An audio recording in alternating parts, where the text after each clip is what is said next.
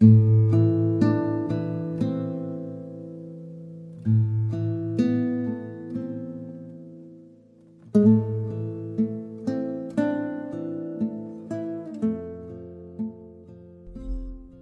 亲爱的小耳朵们，大家晚上好，我是苏菲。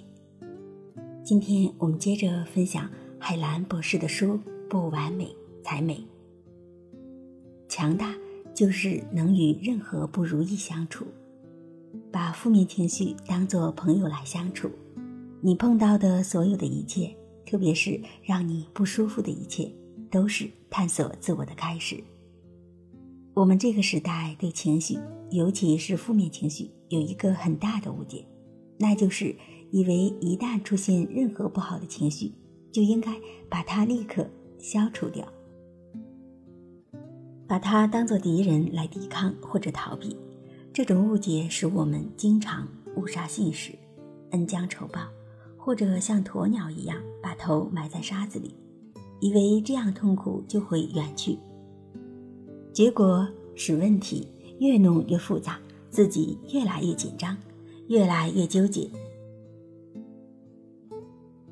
有一位在少年时被亲戚性侵的女性，因为深深的耻辱感，不敢告诉任何人。他希望能够把发生的一切都忘了，于是极力的逃避。可是经常在晚上睡觉时，脑中不由自主的闪现被侵害的画面。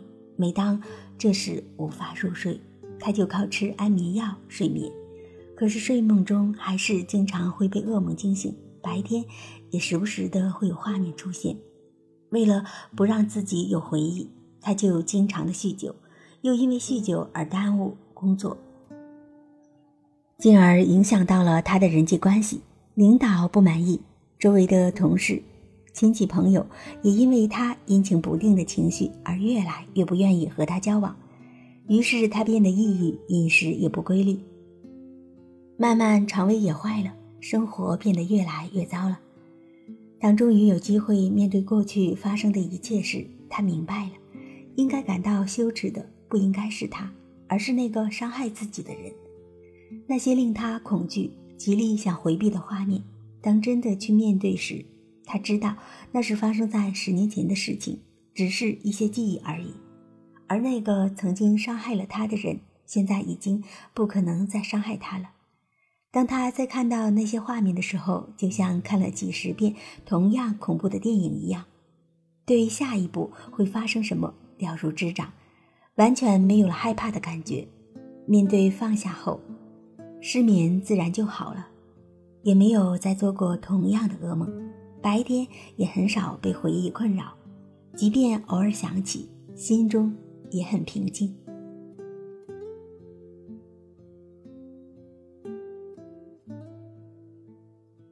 当我们能够把负面情绪当作信号或者提醒的时候，不是对抗，而是怀着好奇去面对，像对待朋友一样去关注和了解，人生才能从根本意义上发生改变。因为我们不会浪费时间去做无谓的对抗和逃避，而会把生命用在对自己有更多的了解，开启自我探索的旅程。这种向内的探索，使我们能够放下过去，获得更多的自由，靠近自己想要的样子和生活。要记住，所有让你不舒服的情绪，都是你的知己，都是你的朋友，都是你的保镖。他们的出现只是为了给你的幸福保驾护航。和负面情绪和平相处之道。有许多人问我如何控制自己的情绪呢？我说一共三步：第一步，在每次说话前先停下来；第二步，问问自己想说的话是想发泄还是想表达；第三步，只说对人对己有益的话。也许有人会说，这说起来容易，做起来却难。不错，所有的能力在开始学习的时候都不容易，成为习惯就不难了。习惯是重复践行的结果，习惯久了就会成为我们的品质和素养了。很多人执着于说真话，每个人都需要真诚的待人，真实做人。但什么是真话呢？有人以为想到什么就说什么，说话是为了交流。是为了表达自己的想法和感受，是为了对人对己有帮助。如果只是发泄自己的情绪和不满，就等于随地大小便。所以我说话的原则就是：假话绝对不说，真话要掂量着说。掂量的标准就是是否对人有益。亲爱的，请不要急于去躲避或推开你此时感到痛苦或者是不愉快的境遇，不要急于根据此刻难受的感觉去评判好与坏、是与非。如果你能够静下心来，细细体味其中的感受，身体的、情绪的、思想的，你就能够收获其中的所有。你最终会明白，痛苦是灵魂的呐喊，困惑是智慧的开始。每一份坎坷的经历都是生命的提醒，都能够帮助我们靠近那个更加真实而幸福的自己。引起情绪波动的每一件事，都是成就自己的机会。每一次情绪的起伏，都是我们与人与事相遇的韵律，都潜含着成就彼此的机会。引起我们情绪波动的每一件事，每一个人都是成就自己的机会。那么，在每一个情绪的当下，你可以做些什么呢？我相信，在所有情绪当中，没有什么情绪比失去爱人更让人难过，更让人不能承受得了。我的老师、好朋友，原宾夕法尼亚大学焦虑强迫中心的主任博士，经历过他生命中最黑暗、难过的时光。看看他是怎么走过来的。他说：“我出生在以色列，在我二十几岁的时候，有一个相恋了五年的恋人。他长得非常的高大英俊，还兼具幽默和智慧，是一名很有发展前途的军官。我们非常的相爱，已经订婚了，而且为结婚做好了准备。就在我们准备举行婚礼前的几个月。”我们国家发生了一场战争，他在战争中牺牲了。那个时候，以色列的每个人都会成为士兵。我那年二十三岁，也成为了军人。我把全部的时间都用于帮助他人。虽然那个时候的我非常悲伤，但是我建立了一个通道，让帮助他人成为我疏解悲伤的通道。我没有向其他人求助，因为觉得那个时候不合适。那是一个处于战争的特殊时期，我想等过了那个时期再处理我的悲伤。但是，从我知道我未婚夫牺牲的那一刻起，我就决定，我的一生要为两个人而活，不再只为我自己。当我看到任何新鲜的事物，我就想，他如果看到会怎么想、怎么说、怎么反应。所以，我对他的记忆永远是鲜活的，仿佛他一直活着。当我父母去世的时候，我也用了同样的方法。当我看到蓝蓝的天、暖暖的天空，我会想，如果我的妈妈看到，会非常的开心。二零零八年，海兰邀请我去四川。出发来中国之前，我父亲已经病重，他告诉我，到了中国一定要爬上长城，然后在长城上给他打个电话。我到了北京，在长城上给他打了个电话。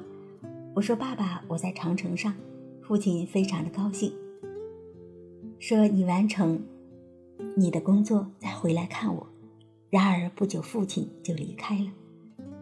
我一向认为，我不仅仅是自己在生活，我还是我的文化、人民和家庭的代表。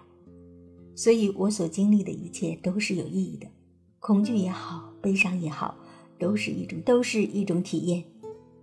对我来说，这些不是一种导致我下沉的力量，而是一种上升托起的力量。人生会遇到很多事，很多不顺心和意外的事，也自然会有各种的情绪。当有情绪的时候，许多人反反复复的琢磨，左思右想，沉溺其中，通常是越陷越深，不能自拔。而我的朋友做了不同的选择。他行动起来去帮助他人，以此来建立自己负面情绪疏导的通道。我们感到难过、愤怒、恐惧、焦虑，一般都是从自己和与自己有关的角度利益出发，想的太多，很少有人对别人的境遇和遭遇彻夜难眠的，除非是和自己有关的。我们在生活和影视剧中经常听到一句劝慰别人的话：“少想点儿，坐在那儿。少想是不可能的。人静下来的时候是最容易胡思乱想的。少想最有效的方法就是身体行动起来，动起来自然就会少想很多。所以，改变情绪状态最有效的方法就是行动。最好的行动是帮助别人，在助人中你会感到自己的价值。”在助人中，被助者的开心和感恩会感染到你，整个过程会使你身体内的多种幸福素提高很多。实际上，助人首先就是助己。